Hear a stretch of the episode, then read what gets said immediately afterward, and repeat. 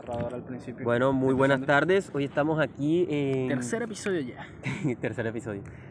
Ah, sí, por eso es que dijimos que apenas estamos empezando. Eh, hoy estamos aquí en Amarillo.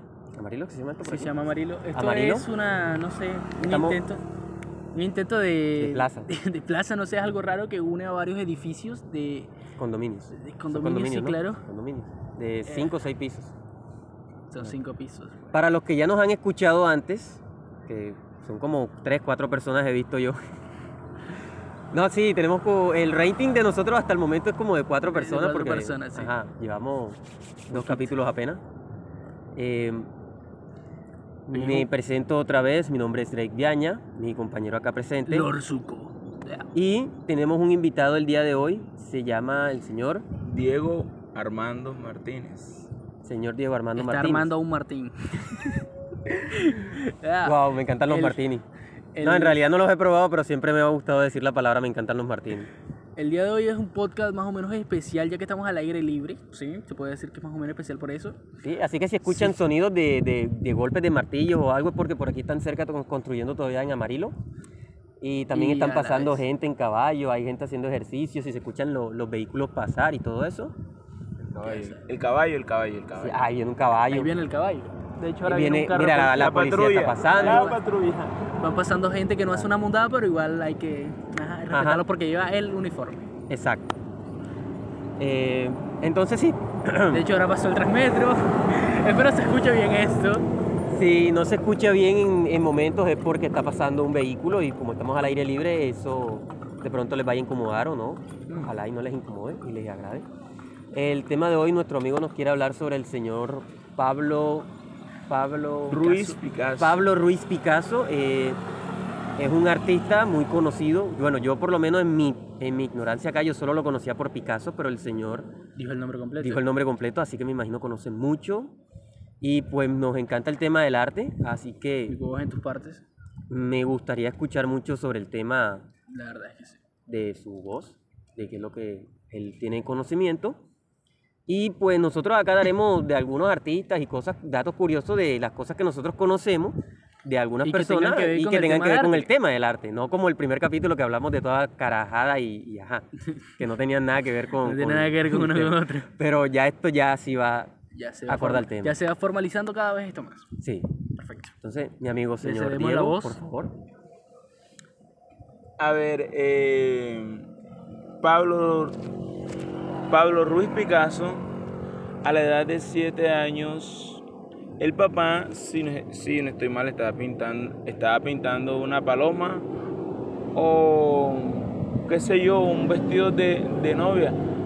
Em, deja su paleta y a la edad de 7 años, el niño Pablo dibuja con tal maestría eh, y termina la pintura del, del papá que el, el papá dice, no, yo, yo ya no voy a dibujar más, tú eres el que va a dibujar para la familia.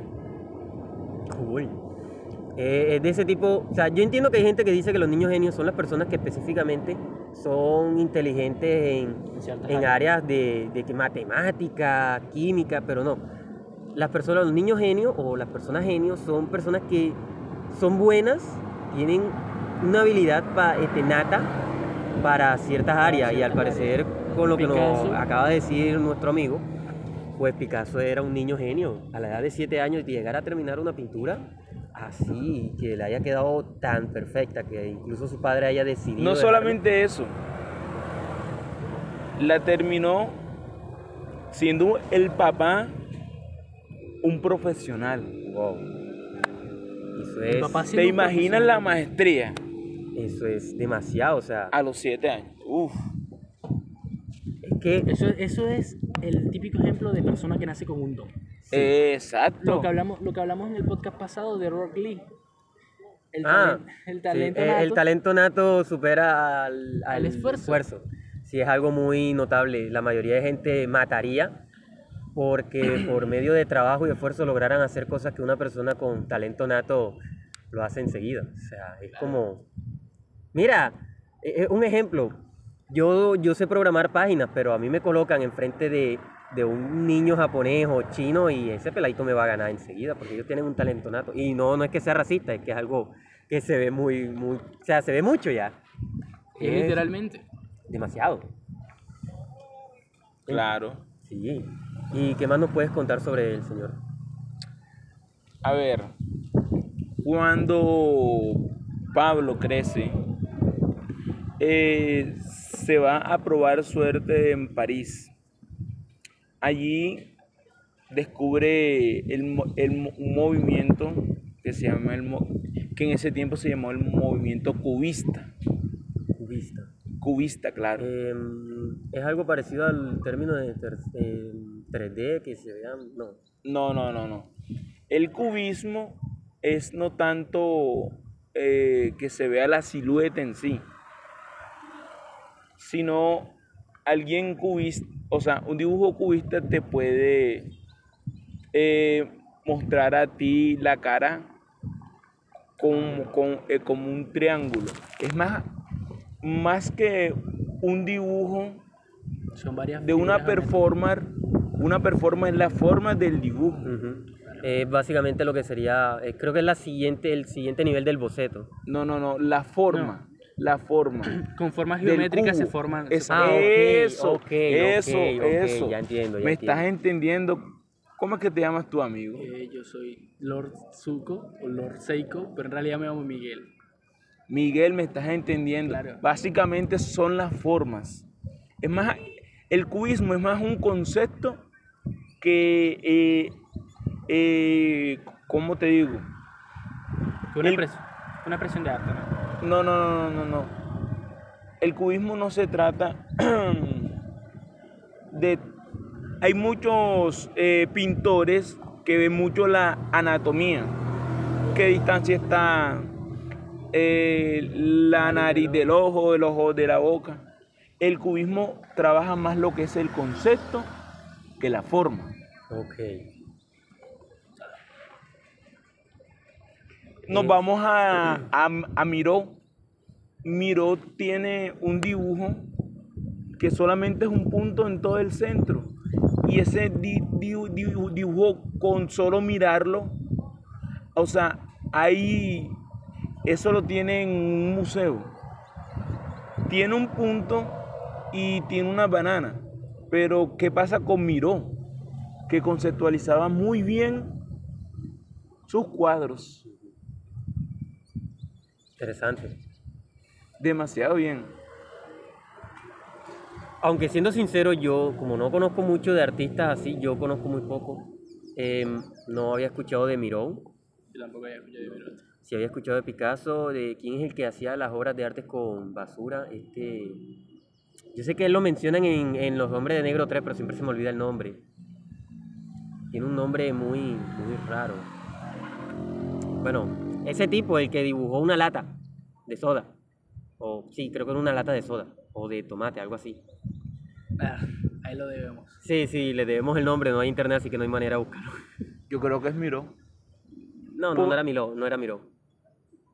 Porque el arte que esta persona este, hizo, que lo hizo creo que fue para los 80, era un arte un poco más surrealista, por así, creo que así le dicen, Sí, claro. un arte muy surrealista. Entonces no es lo mismo porque según lo que tú me refieres ya es diferente. Ya. La verdad es Me Pero- encanta la gente pobre cuando va con su moto con alto sonido ya. Muy tercermundista. muy tercermundista, sí. No es Sí, que la nosotros- verdad es que sí, la verdad no- es que no es que sí. seamos ricos, pero es que si- siempre reconoce la moto de una persona que vive en un barrio bajo cuando la moto hace un sonido En alto. específico. Te voy a preguntar, ¿cómo hace un el sonido una moto económica? Esa que está sonando ahora. Eso es una moto económica. Es un sonido suave. No, a las no, motos les cambian el... Hay una parte que les cambian para que ellas suenen así. No, no, mentira, así no. Esa suena diferente. Así como la que Esa sonó no- primero, esa- que esa- sonó más como... esa no es económica. Como si estuviera traqueando. No, esa no es económica. La que, la, lo que le hacen al principio es como quitarle algo en el motor. Yo sabía, yo sabía que era, pero ahora mismo se los debo. Es algo que le quitan el- que le quitan al motor para que suene más, porque tienen como ellos como que tienen la en su mente que si suena más llama más la atención. Porque es lo que buscan. Es lo que buscan. Que es más, viéndolo bien, en ese, en ese sentido es lo que se busca en el arte. En el arte, em, las pinturas que se hacen, dependiendo de qué es lo, lo que busca el artista dar a entender, los colores que usan son para que sean más llamativos. O, bueno, eso pienso yo. Yo... Cool. Em, Pero, ¿qué pasa si nos vamos más a la vida personal de Pablo Ruiz Picasso? Este hombre asediado, este hombre tuvo más de 50 mujeres, ¿sabían ustedes? Cool. No, eres mujeriego. Cool. ¿Pero las tuvo al tiempo o fue que fueron No, parejas una por temporales? una, una ah, una por por una, una, fueron una parejas por una. temporales. Resulta que este, este hombre, Pablo, entra a los bares y le paga a las prostitutas, pero no para acostarse con él, sino para dibujarlas. Mm, Entonces, ¿Sabes? Es un poco parecida a la historia de, de Picasso con la de Van Gogh, en ese sentido. ajá. De que hacían, el- de- de que hacían lo mismo de, de contratar a prostitutas para pintarlas. Tucuruc, tucuruc, tucuruc. Espectacular, güey. Nada mejor que el tercer mundo. Ey, está Dios. como. ¿Vieron, vieron que en la, en, en la serie de Thor, en la de Netflix, cuando les toca recoger agua, el, el hermano le dice como que, ¿por qué tenemos que recoger agua? Parecemos un país del tercer mundo. Sí, siendo que en donde ellos están supuestamente es del primer mundo, ¿no? Ajá. Sí, diablos. Es interesante eso. Pero es más interesante el tema principal que es sobre el arte, así que por favor ya no cambiemos el tema. Bueno, creo que sí. A ver, este. resulta que Pablo, eh, como ya les dije, le paga a la prostituta, prostitutas. en, en- en- entra en bares y le paga a la prostituta solamente por dejarse dibujar. Luego que se deja dibujar, ella le pide a Pablo que, que le muestre el dibujo. Cuando Pablo le muestra el, el dibujo, ella se ve tan bonita y tan bien plasmada en el dibujo que, pa- que gratis, sin ningún dinero en, en lo absoluto, termina acostándose con Pablo. Y es una amante de Pablo, esa prostituta. Cool. Ey, ya, ya, ya tengo algo que voy a Ya hacer tengo- ahora adelante. ya tengo- Ya, listo. O sea, yo, A yo sé dibujar. a dibujarla, Yo sé dibujar. Yo, dibujar. yo tengo un talento, no, no digamos que es un talento nato, pero yo, yo sé dibujar. Yo sé que si me pongo a practicar con talento y esfuerzo, lo consigo en unos dos, tres años. Ya estoy metiéndome en bares así. Ven acá, nena. Te, voy- te quiero dibujar, ven, yo te pago. Y cuando les muestre el dibujo y mira, ven, quedaste full, bien. Oh, por Dios, estoy espectacular, quiero acostarme contigo. Sería cool. Diablos, porque no lo había pensado. Es una buena idea, la verdad. Qué bueno, lo bueno que es divagar a veces en los temas. Pero bueno, continuemos. A ver, Pablo tiene un amigo que se, eh, que se llama Casallenas. Porque cazaba muchas llenas. Algo así, pero se llama Casallenas. Eh, Casallenas se, lo, eh, se enamora de una manera totalmente loca y apasionada de una mujer. Resulta que esta mujer se enamora de Pablo, de, de- de su mejor amigo. Verdad. Entonces se enamora tanto de Pablo. Pablo obviamente no quiere nada con esta, con- con- con esta mujer porque es la mejor amiga de su amigo. Ya, Ya, eso es respeto. Simio no mata simio. es verdad. ¿Cierto? Resulta que la, la, la, ¿cómo es? la mujer de Casa Llenas se termina acostando con, Pa- eh, con Pablo. Y Casa Llena lo descubre. Y Casa Llenas eh, se siente tan, pero tan decepcionado que se da un tiro en la sien. Y Pablo llora a casa llena a su mejor amigo, a su amigo del alma, muchísimo. Pablo entra en lo que se llama la época fría. Pablo comienza a dibujar todos sus retratos en azul. Y nadie le quiere comprar todos sus retratos. Ahí es cuando comienza a pintar cuadro sobre cuadro. No. Sino comienza a dibujar en azul. porque entra la, la época fría. Eso demora dos años. ¿Y qué es la época fría? Yo acá no, no sé qué es la ¿Qué es época fría. A, a ver, la, la época fría es la época en la que Pablo dibuja todo en azul. Se conoce como la época fría. Exacto. Ah, ok. Creí que era algo que pasan todos los pintores. Es como guardarle luto a su amigo. Ok. Es como acá en el tercer mundo que se ve que la gente se viste de negro como por tres, cuatro meses y, y así. Exacto. Pero a él le demoran dos años. Entonces, la economía en los, en, en- en los cuadros de Pablo baja. Porque a nadie le gusta el color azul. Luego, Que de hecho, un dato curioso, un dato curioso. cuéntame. En, en, este, sobre el color azul en específico. En los libros de textos de la, de la historia griega, de la mitología griega, no se menciona el color azul nunca. Porque los griegos eran personas que te relataban todo lo que fuera importante para ellos, lo que cuando ellos vieran, ellos decían, bueno, esto es algo de mencionar, ¿no? Vimos un lago verde, el cielo se tornó amarillo, pero jamás mencionaron el azul. En los libros de, en los libros de historia jamás mencionan el color azul. Mencionan el rojo, el amarillo, el verde, el fucsia, el morado, el todo menos ese. Eh, me imagino, como lo leí en el artículo, que este, las personas pues no lo hacían era porque como el azul se veía tanto en, o sea, tú miras arriba y ves el azul del cielo, tú ves el océano y ves que el océano es azul. Entonces me imagino que por esa razón ellos dirían, no, el azul es algo muy... Convencional. Ajá, entonces ¿para qué mencionarlo si? O sea, si vamos a describir un lago que es azul, eh, mejor decimos solo el lago, porque ya la gente sabe que es azul. Mejor mencionarlo si ya lo vemos de otro color, como el lago rosado, ese, ese lago que está en no me acuerdo dónde, que, que tiene un nivel de sodio tan alto que cualquier animal que caiga ahí se petrifica casi de inmediato. No dura un carajo, creo que son como 10 minutos y quedan petrificados por su alto nivel de sodio.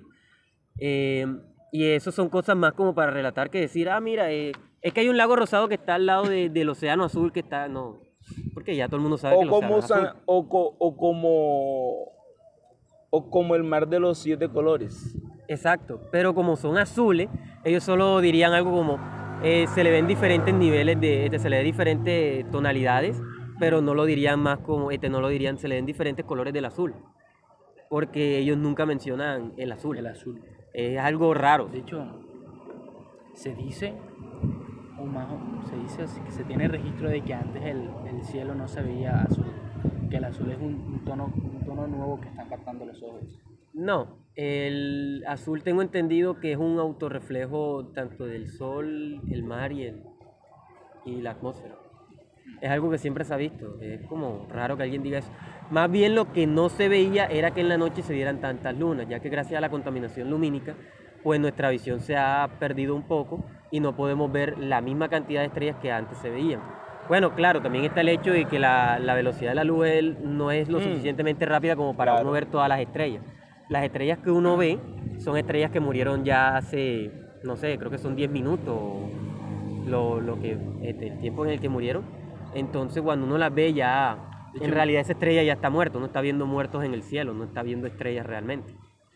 Es algo ya diferente. Pero tengo entendido que el azul siempre ha existido. Y en, creo que en la Biblia también mencionan el cielo, en la Biblia sí eh, creo que sí mencionan el cielo azul, pero en los textos griegos, específicamente los griegos, no. Por eso es que era un dato curioso sobre el azul ya. Entonces ya continúa, por favor. A ver, La época fría. eh, luego de, de eso, de, de que él dibujara todo en azul, todo en azul, todo, todo, absolutamente todo, eh, la economía de Pablo bajó porque nadie le quería comprar cuadros en azul. Es como la compra de acciones en una empresa. Cuando nadie quiere esa empresa, las acciones bajan. Exacto. Estás en lo correcto. Después de unos largos dos años, eh, No hay nada mejor que el tercer mundo. Diablos. Eh, Espero que se haya escuchado para hacerlo, mami. Cool. Eh, ven, ven, ven acá, ustedes no se saben un idioma. Ustedes no saben hablar en eh, marroquí, un ejemplo. No, es más, ni siquiera sé dónde sea. Creo que en Marruecos, ¿qué? Claro. Ah. No, o sea, yo lo digo porque marroquí, Marruecos es lo único que se me viene a la mente. Eh, no, yo cuando- pero sí, este, este, sí estoy estudiando inglés y he, he tenido clases en japonés, pero no es como si yo pueda decir eh, dokonishimashita y decir, no, es que eso significa tal cosa, no, porque a veces hasta se me olvida lo que significan Yo, la- las palabras, cuando ya que era- tengo rato sin eh, Cuando, era cuando tenía como 12 años, este, me encantaba Star Trek, así que me empecé a aprender Klingon, pero la verdad no Pero, recuerdo el, nada de pero eso. el Klingon es de... Ah, sí, Star Trek. No Star Wars. Ah, Lo confundí, lo confundí, güey. Y la verdad es que ahora mismo no recuerdo nada del Klingon. Se ¿Qué me viene, se me viene una, una palabra que es como pero no recuerdo qué es. Ese, ese, ese es como ruso. Vale, coño, ese es como ruso. bueno, ya eso ya sería dialecto. Dialectos. Dialecto ya sería diferente porque ya uno dice, no, el dialecto de los venezolanos, el dialecto de los mexicanos, porque por lo menos el de los mexicanos que se ve mucho últimamente en casi todos los países, hasta los mismos mexicanos les da como rabia a veces que alguien que no sea mexicano hable ¡Ole, mexicano. tío! Eh, eso es español, eh, pero no español es este, castellano como tal, sino es más como... Como, No, ese se le, tiene, tiene su lleg- propio nombre. Gallego, gallego, Gallego, ese sí. es gallego. como llegando a le- Cataluña, por ahí. Ese dialecto es gallego, que es más, eh, hay, un, hay un opening de un anime, bueno, específicamente Dragon Ball. El opening gallego es la hostia, weón. O sea, tú lo escuchas y te mueres de la risa porque literalmente dice, vamos a buscar las bolas del dragón. Es- Ese misterio que tenemos que encontrar en nuestro alrededor. Y tú, tú estás escuchando eso y te mueres de la risa porque para los gallegos es algo normal, ¿no? O sea, son las bolas de, de las esferas, hablan de las esferas del dragón. Pero él, él lo dice, ellos lo dicen tan así que, que, que da risa. Porque dicen, vamos a buscar las bolas del dragón, what the fuck. Y, juegan así con las bolas del, dra- con las bolas del dragón. Y, es más, en, en Japón una vez hicieron un concurso y un gallego participó. El gallego cantó el opening tanto en japonés como en español, Pero en español. España y gallego. Y se lo ganó porque lo cantó en gallego. Porque los japoneses se rieron tanto con ese opening que, que sale- ellos, ellos dijeron, no, eso, ese premio ya es para él. O sea, no, no, no, no hay nadie más aquí. Él, ese premio- y lo volvió a cantar después que lo ganó. Eh, eso es espectacular. Vamos a buscar Diablos. las bolas del dragón. Y- Que es el secreto más secreto. Bueno, volviendo con el al tema, del tema arte, del arte. eh, hay, un, hay una persona que Disculpa si nos vamos mucho del tema, pero es como algo natural demasiado. de nosotros, ¿sabes? Cambiar de tema cada dos, dos segundos. No es, eh, porque eso de divagar es algo normal ya. no es porque el tema no sea interesante, solo que por cualquier maricada pillamos un una tema de algún referencia lado. otro lado y cosas Sí. así. Pero bueno, hablando del, del mismo tema de arte, hay un artista en común, en- en- eh, sí, hay un artista como tal, único en su especie, el cual, no sé, pero para mí esa persona, a pesar de todas las carajadas que hizo, no sé, casi nunca le vi como que el lado ilógico. Le tenía odio a los judíos principalmente por la Biblia, porque era un fanático religioso a morir de la parte católica. Y además de eso, la razón del inicio de su odio fue porque no lo aceptaron en Bellas Artes. Porque los Bellas Artes Estás hablando de Hitler. Estás hablando de del señor Adolf Hitler. Ese, ese, él, él, llevó su, él siempre llevaba sus cuadros a Bellas Artes y en esos tiempos los que manejaban Bellas Artes allá en, en ese lugar, se me olvidó dónde era, eh, eran judíos y pues ellos no aceptaban su, su arte porque era muy extraño, muy bizarro, creo que era. No. Y Supuestamente porque no sabía dibujar.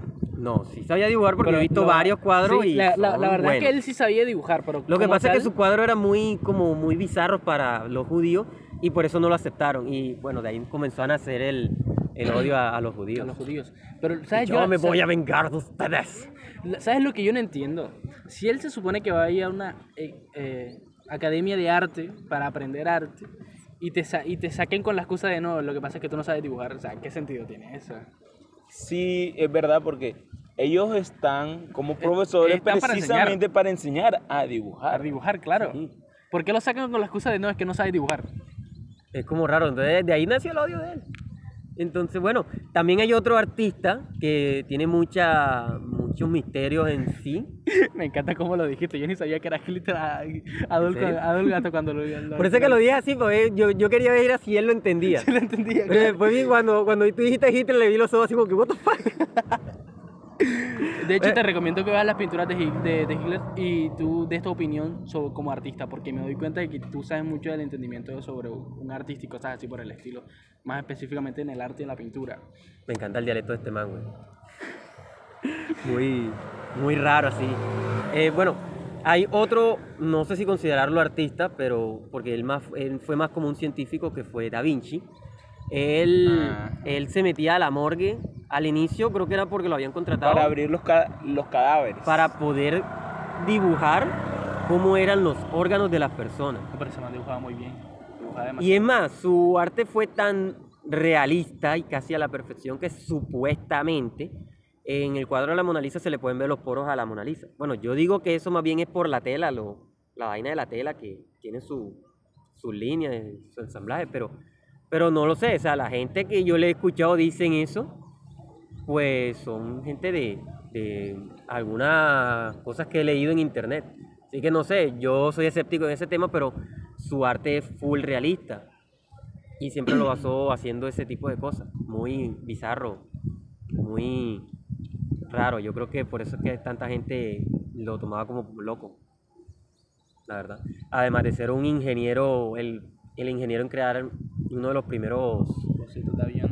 bocetos de aviones. Él no llegó a crear un aeroplano también. Bueno, no un aeroplano funcional, sino más bien un...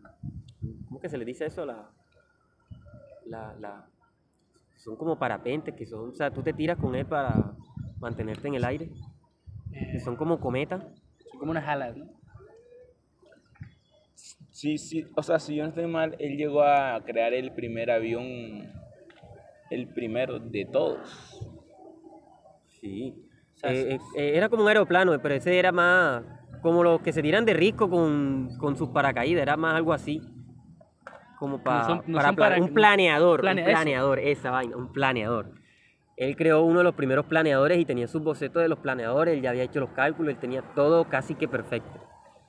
Pero lo- los, aviones de él, lo- los aviones de él eran más como para mover las alas. Sí, tenías que mover las alas para poder volar. Eh, es más, Y tenías que pela, y, y tenías que pele- Peladear. pedalear. pedalear. Mi papá creó un- una vaina así parecida, yo no, No, sé no, dónde no. sacó esa hueá. Él una vez llegó con un parapente de esos así, mira, y, salió en el periódico y todo, aquí de, de Barranquilla. ¿En serio? Salió en el periódico y todo. Tengo que buscar ese artículo. No sé. Tengo que ey, ¿qué vocalizar hubo? más cataplasma, cataplasma. Sí, hay que vocalizar más Sí, porque claro. se le enreda uno, La- se le lengua la traba.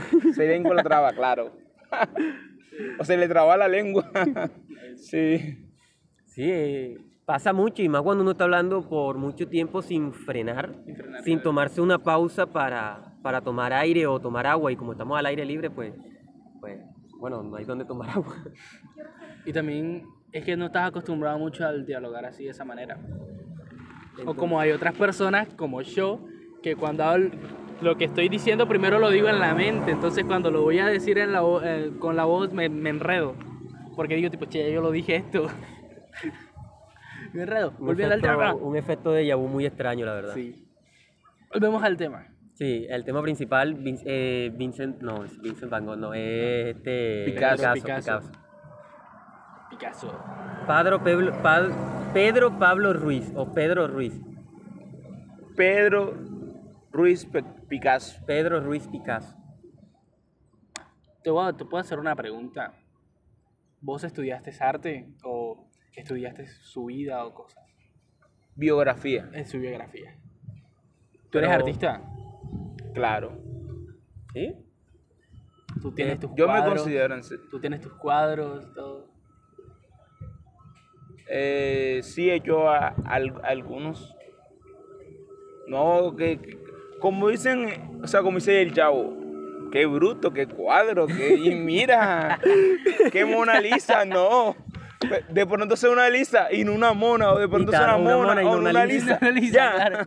Pero sí he hecho mis cuadros. Mis bobaditas por ahí, como, como, como decían algunos. ¿Y vives de ello o, o tienes tu trabajo aparte y eso es un pasatiempo Como un que hobby. tiene? ajá. Un hobby, es un hobby, un- un- exacto, un pasatiempo. Como él lo dice, pareciera que estuviera hablando de un enanito, ¿sabes? Del hobbit. No, pero es que un, un hobbit es alguien de, de una estatura de más o menos unos unos 50, unos 40, unos 50 con pies de que llegan a medir la talla de 41 o 43. Sí, son patones, pero a la vez son silenciosos. ¿No te he leído El Señor de los Anillos? Claro. Leído no, visto. ¿Sabes qué En se- películas. Solamente en películas. ¿Sabes que sería cool algún día poder ver uno de tus cuadros? A ver, esos cuadros, de, lastimosamente, todos me los botaron. Pasa. Eh, resulta y pasa que yo hago un cuadro, pero lo hago en borrador. Mm, Entonces, me, me dice el profesor cuando eso me, que me está dando clase. Bueno, no reveló su, eh, su, nombre ni, su identidad. Me dice, no, dibuja tu casa. Yo lo que hago es, bueno, yo voy a practicar. Dibujo el piso en, en, en el techo, el techo en el piso, o sea, di- dibujo disparateado, pero el, el dibujo era borrador. Entonces el profesor me pregunta, ¿cómo va el dibujo? Bueno, por ahora es borrador. Bu- Bueno, déjame verlo. Y yo le muestro el borrador, o sea, que estaba más disparateado que, que para dónde. Y entonces él se queda admirado y él me dice, ¿de qué te admira? No, tú dibujas como Vincent Van Gogh. Luego miró la bio- la- eh, sobre la biografía de Van Gogh y Van Gogh era alguien que eh, eh, era con una discapacidad en los ojos. Van Gogh, una, una, una, ¿cómo es? Un cuadro de, de Van Gogh puede estar avalado, o sea, es, es muy caro. ¿Por qué? Porque es un arte que te atrapa. Van Gogh veía el techo en el piso y el piso en el techo, porque él sufría sobre una enfermedad, él, sufría de una enfermedad en los ojos. Bueno, esa no la conozco. Yo, yo tengo entendido que está de la enfermedad así. Conozco la dislexia, que es los que confunden la- las palabras cuando las están leyendo. Y. eh, no, sí, dislexia y la otra que era la que confunde los colores Dislexia no es dislalia, Dal- no es. Daltónico. y los daltónicos. Esas son las únicas dos que conozco. Pero no, nunca había escuchado eso sobre Van Gogh. ¿Sabes? Vincent, Ahora, Vincent ahora que estamos, Gogh. ahora que estamos hablando de Van Gogh, quiero escuchar. ah, yo he escuchado a muchos artistas. La oreja de Van Gogh va a salir con eso. No, no. Yo he escuchado a muchos artistas. Aunque la verdad que yo todavía no entiendo por qué le pusieron a ese grupo la oreja de Van Gogh, pero siempre me gustó ella. Yo he escuchado a muchos artistas reconocidos leyendo biografías y cosas así por el estilo. Por ejemplo, hay un youtuber que es artista que no recordará su nombre, creo que tú lo has visto, ¿no? El que tiene como una barbita de chivo y tiene el pelo largo y siempre habla de arte. El único artista Ah, tipo ¿no youtuber que será yo este conozco es el que el- salía en el canal cómo es? 5. El que, el que, el que coge y le da palo a todos los artistas. Ujú. Él, él se llama Eduardo Villagrán. Ese, Eduardo, sí, claro. Eduardo, si nos estás Villagrán, sí, escuchando, claro. si nos estás escuchando, patrocinio, por favor, patrocinio. Sí, sí, sí, sí. No, ey, ey, ese- ese- Recuerden lo- Ey. lo- lo- eh, los nombres a Eduardo. ¿Cómo te llamas tú? Drake Viaña, ¿Y tú? Lord Seiko. Lord Seiko. Y en marroquí. Mi nombre es Diego Armando. Sí, por favor. Patrocinio. Y no nos des palo, oíste, y no nos des palo. Esa. Ey, pero hablando en serio, siempre he escuchado que a él siempre nunca lo denominan como artista. Siempre lo, lo ta- a Van Gogh siempre lo tratan como intento de artista. ¿Tú qué opinas de eso? Ah, es, es- es por la enfermedad que él tenía. Por la enfermedad que él tenía en los ojos dicen que él no es artista. No, no, es porque es que los cuadros atrapan. Atrapan al, al, al que lo está viendo. Un ejemplo, tú ves un cuadro de Van Gogh y, y primero dice, ¿cómo así? No, no entiendo eh, eh, el arte. Pero tú al tratar de entender ese arte, el cuadro te está atrapando. Ok. Vincent Van Gogh. Yo le digo a los que quieren saber de arte que indaguen sobre él, que él es un buen artista. Tengo entendido que después que cuando Va- Van Gogh dibujó, al principio los cuadros no valieron nada, pero después de 50 años Sí. hubo un Un familiar fa- eh, su hermano, le- china, un- su hermano un- lejano, algo así. Sí, sí, sí. Una china que, que promocionó los cuadros de, de Vincent Van Gogh. Tengo entendido que fue, creo que fue el, el de la noche estrellada, que lo compraron con un alto superprecio. El de la noche estrellada no era de Picasso. ¿No era de Picasso? Yo creí que era de Picasso. No, ¿No es el que, el, el- que tiene como, es como azul con amarillo, con, como con círculos amarillos?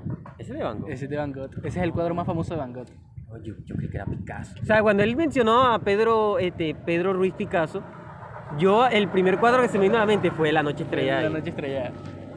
Tiene que Bueno, bueno, bueno, bueno, bueno. Entonces tenemos que ponernos de acuerdo y tenemos que inventarnos comerciales porque así no vamos a salir a ningún Pereira, ¿vieron?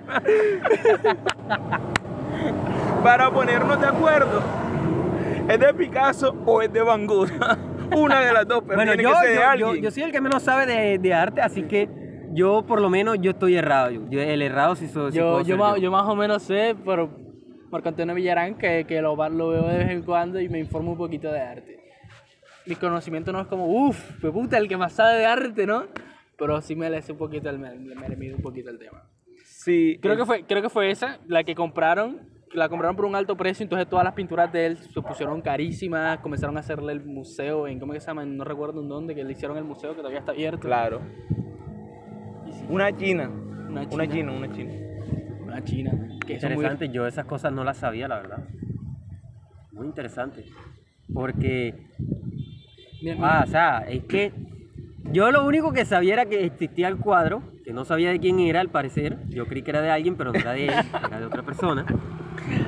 Y, y no sabía de la historia, de, de parte de la historia de, de que nos ha contado acá nuestro amigo. No sabía de la parte de la Compañero, compañero, les Picasso, digo algo. Ni sabía que yo existía. Pueden creer. Acá se está riendo enfrente mío. Ni sabía que yo existía. Diablos. bueno, ¿qué, qué, qué esperaban? Yo solo ando encerrado jugando videojuegos y leyendo algunos que otros libros sobre mitología. ¿sabes? Si quieren hablar sobre mitología, ahí sí no hay quien Ahí me sí. gane, pero, pero ya sobre hecho, alguna sería, otra cosa. un, ¿no? sería un buen tema para el próximo podcast. sí, deberíamos hablar en el próximo podcast de, de mitología. mitologías. Claro. En mitología sí, sí me voy bien fuerte ya. Yo, yo ahí más o menos me defiendo la nórdica, así que podemos hablar de ella. ¿Qué mitología conoce usted? Tú. Dime tú. Ah, ok, entonces, ¿qué, mitolo- qué mitología conoces tú? A ver, este. Sobre alguien que tuvo unas alas. A él lo encerraron en un laberinto. Entonces el papá era científico. El papá creó unas alas, pero esas alas eran de cera. Cera. Exacto. Y, y él le dijo al, hijo para salir del eh, el laberinto volando, pero le advirtió que no volara tan, eh, tan alto. Pero eh, el hijo cuando comenzó a volar, a volar y a, a volar, él se de- divertía tanto jugando que comenzó a, volta- a volar ar- altísimo, altísimo, altísimo. Y el sol le de, o sea, como las alas eran de cera, el sol derritió derritió. la cera y cayó nuevamente en el laberinto. Eso que nos habla, que no hay que ser como, no hay que, no hay que pretender volar tan, tan, eh, tan, tan, pero tan alto, sino que nos acostumbremos al diario vivir. Eso para mí es la enseñanza. Yo no sé para ti, para ti, ¿cuál es la enseñanza de eso? Yo tengo el nombre en la punta de la lengua. Esa, esa Es una mitología, es, es una mitología griega. Sí, tengo el nombre en la punta de la lengua, pero es que... Lo que pasa es que eh, yo sufrí un poquito con esa historia porque yo siempre he sido alguien muy egocentrista en muchos aspectos, porque como yo de niño fui, digamos, el llamado niño genio y hoy día no hago una- un carajo, no, no doy la, la talla de lo que daba de niño. Pues yo siempre me vi como él porque pues llegué a, aumentar mi ego a muy alto, a demasiado. Tanto que cuando llegué demasiado alto el sol me derritió las alas y caí. Y me estrellé tan fuerte que no me he podido levantar muy bien del piso. Entonces sí, sí, pero no recuerdo el nombre. Pero sí es más o menos algo parecido a lo que quieres decir. Es algo a lo que se le puede decir que es lo que quiere transmitir la historia. Claro. Aunque sí, eh, es diablos, no, no recuerdo el nombre ahora. Siempre, siempre. Yo me leí un- una, un- una novelita chiquitica llamada Juan Salvador Gaviota. Era de una gaviota que quería surcar los cielos como si fuera un águila. Me encantaba esa historia, me la leí siete veces, teniendo 12 años, porque eh, era una gaviota que quería surcar los cielos tanto de día como de noche. Las gaviotas no ven de noche, pero ella aún así quería surcar los cielos tanto de día de no y de noche. La, ella quería volar tan abajo del, tan, o sea, tan cerca del océano que con sus patas pudiese tocar el agua y que las olas no le hicieran daño, volar por dentro de una ola como un surfista y que la ola no, lo, no se lo llevara. En esa historia cuentan cómo David, Daniel y no me acuerdo quién fue el otro, fueron otras gaviotas que estuvieron siguiendo, siguiéndolo y a mitad del libro Juan Salvador Gaviota muere porque se lo lleva una ola. Porque consiguió lo que quería, pero después cuando logró salir una ola muy grande se lo llevó. Y sus seguidores quisieron hacerlo hasta que Diego logró hacerlo. Conseguir a la perfección eso. Lograr surcar el océano de noche y de día volando. Tocar el agua, mm, volar por dentro de una ola y hacer todo lo que quería su maestro en, en- como un tributo hacia él. Y el libro termina así, ya diciéndote que a veces no es lo que tú haces, veces lo que tú haces no es para ti, sino para alguien que viene detrás de ti. Y no es necesario que tú siendo una persona que está aprendiendo, seas específicamente alguien inexperto o alguien experto, sino que las personas que te sigan puedan al menos tener el, este, el motivante de cumplir el, este, el sueño en común que tienen. O sea, la, la historia es muy, muy, muy chévere, muy, yo se lo recomiendo, la verdad, que se lo buscan. No tiene más de, de 60 páginas, la verdad. Sí, no tiene más de 60 páginas, así que cualquier lector novato se lo leería y, y le va a fascinar, porque la verdad es que no tiene más de 60 páginas y si las tiene no creo que llegue a las 100. Es muy chévere, me encantaba mucho ese libro. No me lo mandaron en la escuela, lo leí por gusto, la verdad. Me encantaba, me encantaba, me encantaba. Gusto personal. Sí, eh, era, ese librito era mi motivante a veces cuando no tenía ganas de, de seguir en la escuela. Eso y bueno, también tenía un maestro que me decía que si no iba a la escuela me iba a buscar a la casa a, darme cogotazos porque yo tenía que ir a la escuela ya. Me llevaba muy bien con el profesor. Entonces, a él le gustaba que yo fuera mucho a clase porque como era tan... O sea, era muy activo en las clases, entonces le gustaba que los estudiantes fueran así y me ponía siempre como ejemplo.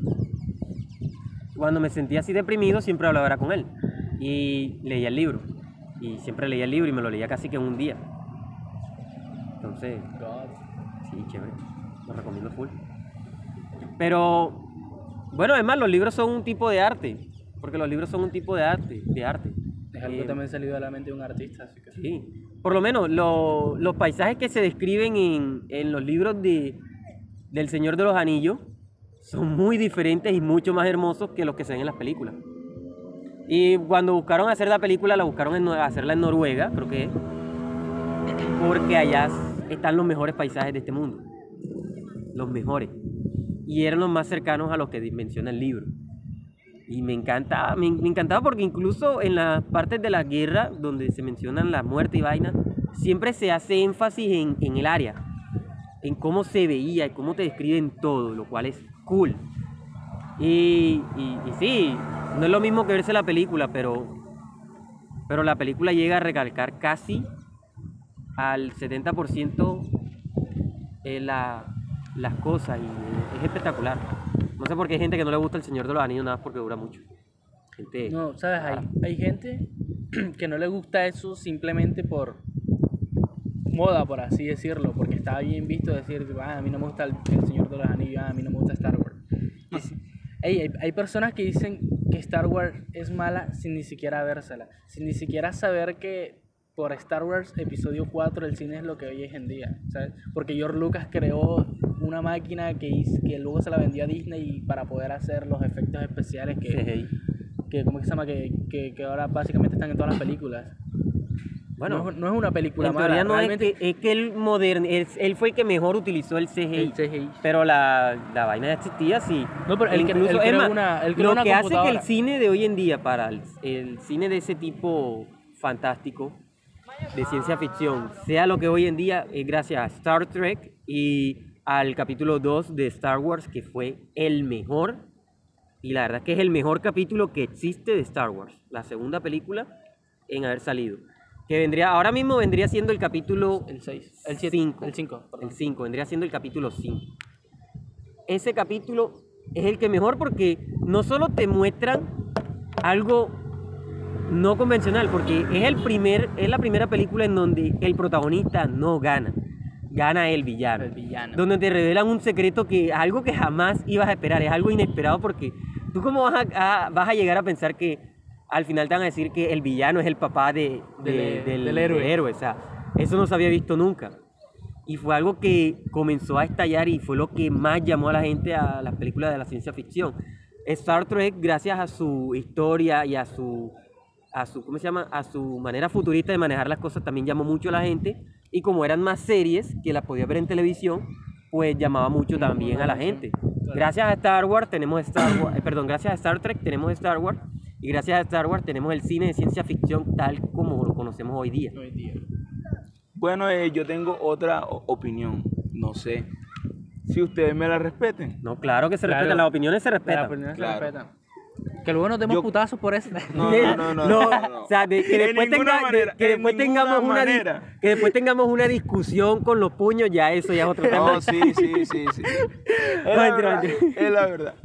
Yo creo que ahí mu- el novio nos lleva a la, a la novia a, a ver El Señor de los Anillos. ¿Por qué? Porque después la novia le, le, le va a pedir matrimonio. ah, ¿no? Porque El Señor de los Anillos es el lógico. Ay, mi amor, tú tienes Bueno. un anillo para, para, para que me pongas en el dedo. Ese, ese es como muy lógico, digo yo Bueno, acá, no eh, sé. eso, eso es algo normal. Yo, yo, te- yo te puedo creer, este, o sea, te puedo entender muy bien ese razonamiento, más que todo aquí en el tercer mundo. y porque- los novios no se quieren casar. Porque las películas, a veces cuando uno lleva a una persona a ver una película, la persona que va con uno va con unas expectativas muy diferentes. Por lo menos yo una vez fui con una chica al cine y ella creía que yo quería tener algo más que solo ver la película. Y yo, yo quería ver la película. Ya, yo literalmente yo quería ver la película. Cuando nosotros salimos del cine, ella se fue muy decepcionada y cuando me mandó un mensaje por WhatsApp, me dijo, eh, la verdad es que yo creí que tú querías algo más que solo ver la película. Y yo como que, pero yo quería ver la película. Ya. Entonces, a veces es que las personas con las que uno va se toman muy diferente el contexto. Entonces, sí, digamos que tú vas a llevar una- a, a tu pareja a ver la película El Señor de los Anillos y ella por, Por por la extraña lógica dice, me va a proponer matrimonio por fin, porque me va a llevar a ver una película del Señor de los Anillos. ¿Quién es el Señor de los Anillos? El Señor que hace anillos. Entonces eso significa que me va a pedir matrimonio. Entonces como que, sí, voy a verla. Y cuando van a verla y ven que en realidad solo querían ver la película y mostrarle algo tan bonito como son los paisajes y la, la manera en la que está relatada la película, pues se decepcionan y es lo que causa eso a veces. Sí, es muy entendible. No sé, bueno, yo, yo, yo lo tomo de ese lado por lo que acabas de decir, pero sí, es, es de verdad, de verdad, es a veces eso. Es muy respetable, es respetable eso. ¿Sabes? Yo llegué, yo llegué a, la, a la conclusión de a la mayor- que la mayor parte de personas a las que no les gusta Star Wars son a las mismas personas que no les gustan los temas políticos. Y es que Star Wars trata mucho de eso. Sí, Star Wars lleva mucho lo- la parte política. O sea, Star Wars se basa más en, en la política que en la, en la guerra. Es más en, lo, en cómo la política maneja la guerra. Porque demuestran cómo el imperio quiere dominar el mundo, pero no dominándolo tipo voy a conquistar galaxias a la fuerza, sino por medio de la política y a la fuerza, pero más por la política, Por la porque política. todo es más centrado en la política, como Lord Sid engaña a toda A todo el Senado. ajá, a todo el senado para que le den el poder y activar el, el protocolo de los clones que eso pasa creo que es en la En en, la- el capítulo en el capítulo 1 o en No, el en el 2 2, en el 2. en el 2 sí que es en donde Cuando... ¿Es en el 2 o en- No, sí, sí. no es en el 3 porque en el 3 es donde aparece por primera vez Darth Vader Sí, sí, sí, que en- es en cuando, el 3. cuando Cuando- George cuando- Lucas hizo su, su debut con él no No, cuando... Es cuando, cuando todo está re tranqui de la nada, este... Formen la Orden 66. Que ¿Es cuando aparecen los ¿Es clones. 66 o 63? no 66 66, claro. Ya. Por, cierto, el tema, como tal, no nos desviamos tanto del tema, porque el cine es una forma de arte. Una forma de arte, claro. Así El que, cine como tal, los libros, Y la música y tal, eso son maneras de, de expresar el arte, así que, como tal, no nos desviamos del tema, solo, Solo del tema principal que era... solo el tema principal que era, Picasso, que era pero, Picasso, claro. pero sí seguimos en el tema que es el arte, así que no, no vayan a decir ahora que no, es que esta gente se desvía mucho del tema, no, no. Estamos en el tema del arte y pues las películas es una manera de arte. La, o sea, el cine, la serie. La eso, dramaturgia. ya. Porque ya eso es algo más, a- más de la hora. Ya, por ejemplo, no es lo mismo que tú vayas a comprar un cuadro de Vincent Van Gogh a la primera edición de la película de Star Wars. Ya la primera edición de la película de Star Wars está, creo que al, eh, está mucho más cara que el cuadro de él. Porque ya la forma de arte se ha visto muy deformada y ya se toma diferente. Y hay gente que a pesar de que no es que lo aprecie de manera como tal, le está tomando más cariño, más por moda, pero le están tomando cariño, como lo es, por ejemplo, en el cine de superhéroes, gracias al señor Blade, en su, creo que en su segunda o primera película, es lo que el cine de superhéroes se ve ahora. Pero, gracias a Marvel y a Disney y a Lucasfilm, creo que era Lucasfilm los que tenían primero a, a Marvel, tenemos este tenemos las películas que hay hoy en día con una acción tan exagerada que incluso en, en Rápidos y Furioso Pop and Show en esa película hay, hay un Superman negro Perdón, perdón, me repiten. O sea, ¿cómo así? No entendí nada. ¿Ronque? Hop and Show Ah, Rápido y Furioso esa es la, la- el spin-off que sacaron aparte porque Dwayne Johnson y Vin Diesel están de pelea por eso es que él ya no aparece en las últimas películas ni en la nueva que va a- salió ni en la que va a venir porque ellos están de pelea Apareció Superman negro, sí, sí es un, un man que está mejorado roto. Está rotísimo. Sí, incluso la moto que llevo. O sea, gracias, hasta la gracias, moto a la gracias a- al CGI que se usó en Marvel en su primera película de Los Vengadores, es lo que se ha avanzado tanto que en las películas hoy día, las de acción, tienen unos efectos tan exagerados. Ey, por cierto, gracias a eso nadie, nadie se toma el cine de superhéroes en serio. Todos, los- todos quieren que haya acción y un chiste de por medio.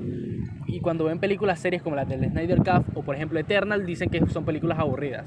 Solamente porque son películas que en serio No, se no, están ya, tomando en serio eso. difiero, difiero. En, este, en, en el Snyder Cut están los mismos chistes malos. Yo no veo Los mismos chistes malos.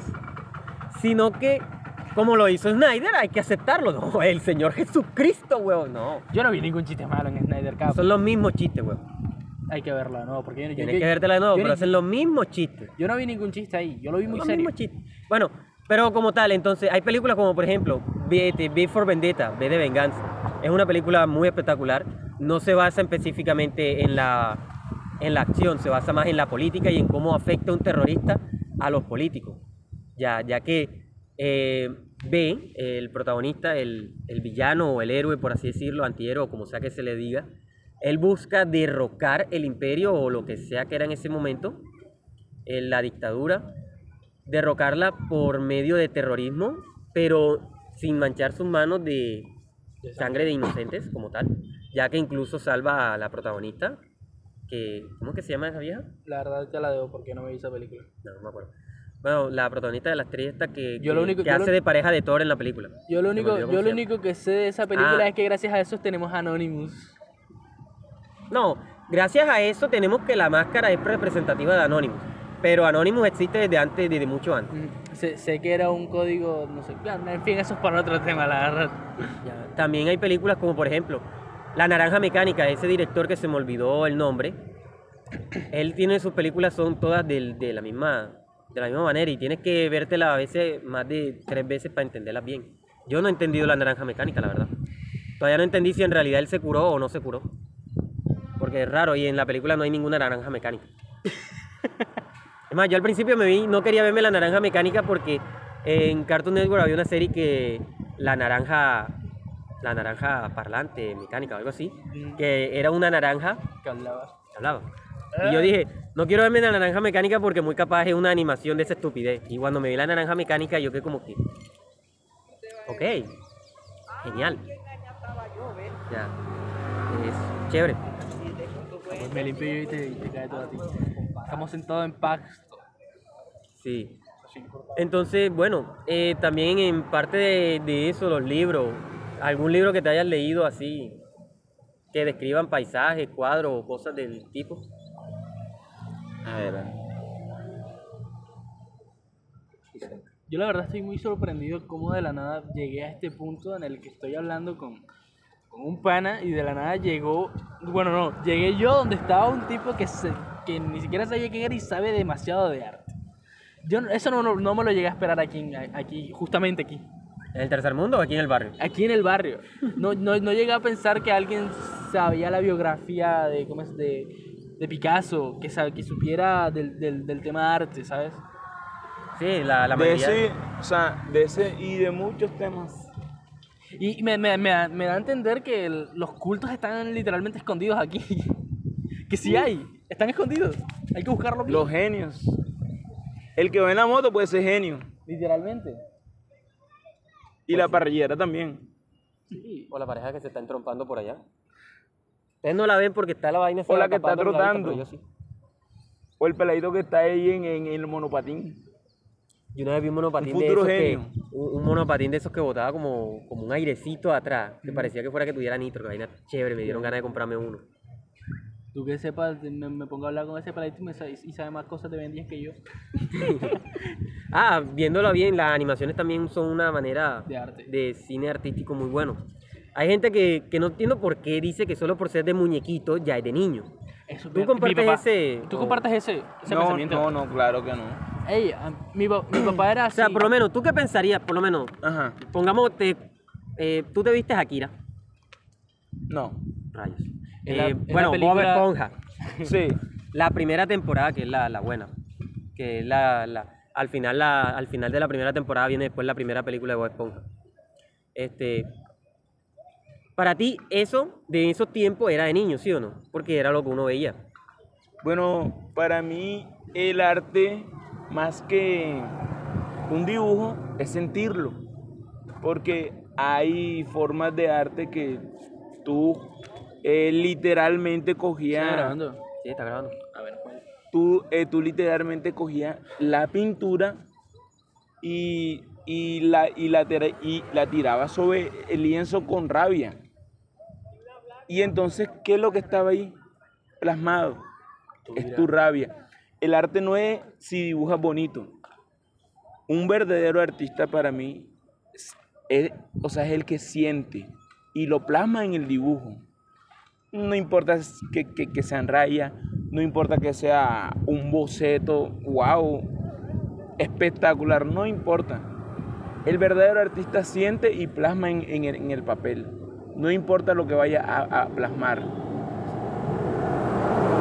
Como miró el que, estaba, el, el que le estaba hablando, dibujó un puntico, pero conceptualizó demasiado bien. Y hoy tiene un museo que solamente con ver es, mira, mide como dos metros el cuadro que eso miró. Y le quiero preguntar cuando le hablo que de conceptualización, ¿usted sabe qué es eso? Por conceptualización entiendo es más por lo que uno entienda, por, por el concepto de la vista y vaina. No, no, la verdad es que no.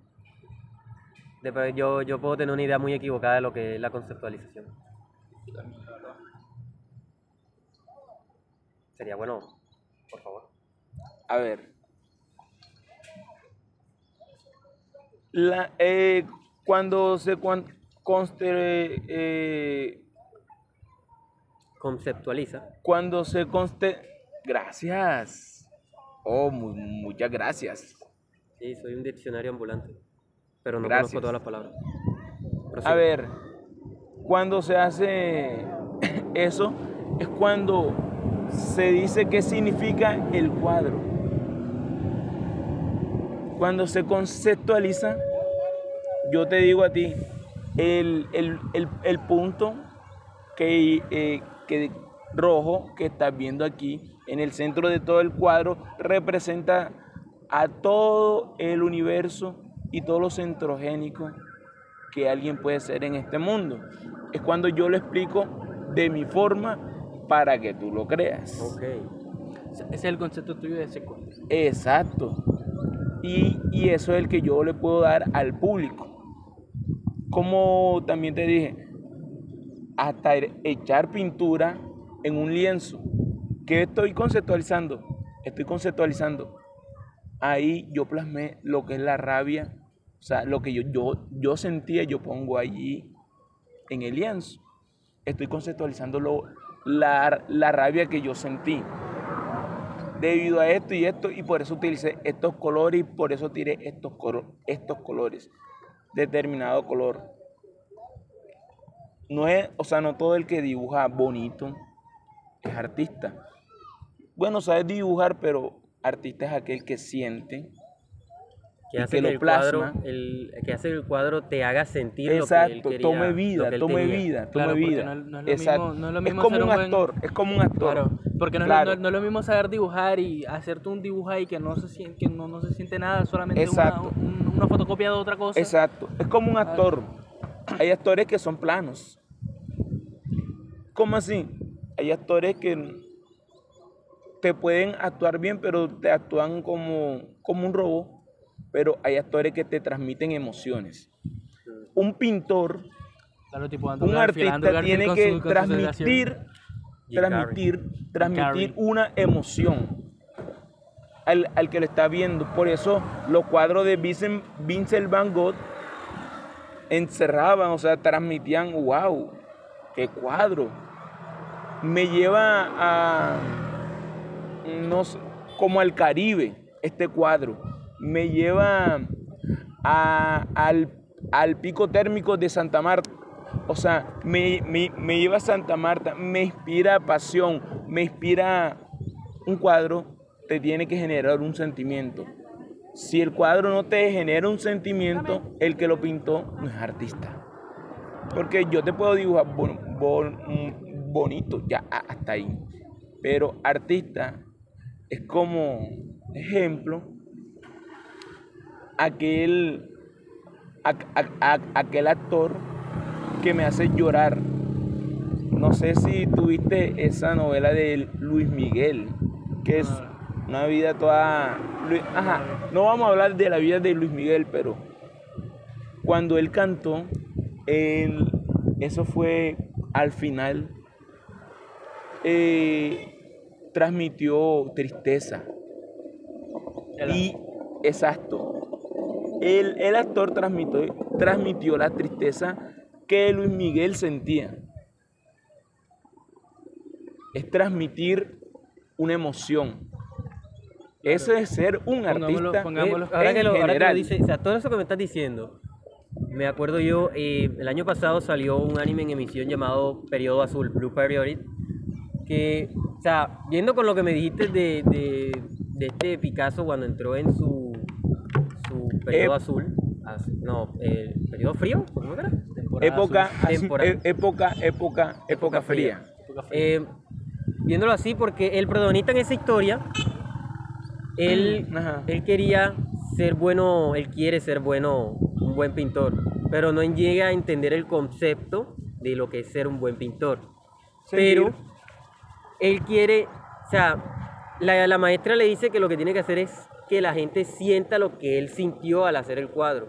Ya que en el primer es, episodio, claro, en el primer episodio, él dibuja unas, él, él dibuja el, este, la ciudad de Tokio, pero la pinta toda de azul, toda la pinta de azul, azul y había unos tonos un poco más oscuros, porque él dice que hubo una mañana en la que fue pasando y vio eso azul y, y se sintió emocionado, relajado le transmitió tantas emociones que cuando él tomó el lápiz y comenzó a pintar, eso fue lo que hizo y quería transmitir eso.